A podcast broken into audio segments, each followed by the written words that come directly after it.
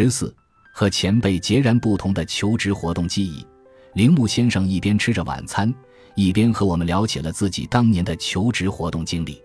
他一九九五年毕业于青山学院大学理工学系，他还找出自己大学时代的照片给节目组记者看。身穿五彩滑雪服的学生时代，似乎从一个侧面折射出那个泡沫的时代。那个时候，大学毕业新生的求人倍率超过两倍。铃木先生考试入大学之初，做梦也没有想到自己将来不得不进行一番痛苦的求职活动。上面几届前辈开始求职活动的时候，我们看到很多大企业往学校寄送了大量招聘手册、应聘指南之类的小册子。可是，待铃木先生开始进行求职活动时，求人倍率一下子跌至勉勉强强的一上下，转眼就跨入了就业冰河期。企业再也不向学校寄送招聘小册子什么的了。铃木先生本来的志愿是入职电机制造厂家的。结果接触了五十多家企业，好不容易获得面试机会的仅有两家，最后还是没有收到内定录用的通知。其后，他又将目光扩大至贸易商行、汽车制造、食品等行业，总计向一百多家企业进行自我推销，仍然一无所获。拜访了不少前辈校友，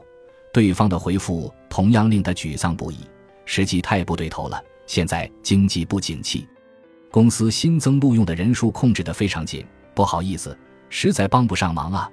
学校负责学生就业辅导的老师也说，今年企业的计划录用人数削减了大约百分之八十。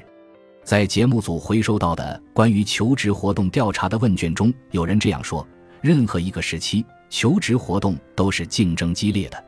毕竟每年还是有人被企业录用，所以那些没有被录用的人只能从自己身上找找原因了。此话或许不无道理，然而，无论当时还是现在，只要日本大多数企业的集中录用应届毕业新生的基本方式不改变，新生踏上社会的第一步就要完全受制于其时的经济是否景气的状况，这不能不让人觉得非常荒谬。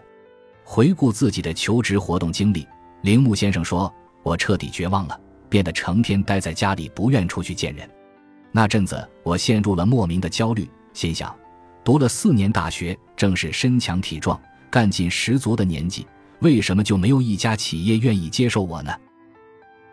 感谢您的收听，本集已经播讲完毕。喜欢请订阅专辑，关注主播主页，更多精彩内容等着你。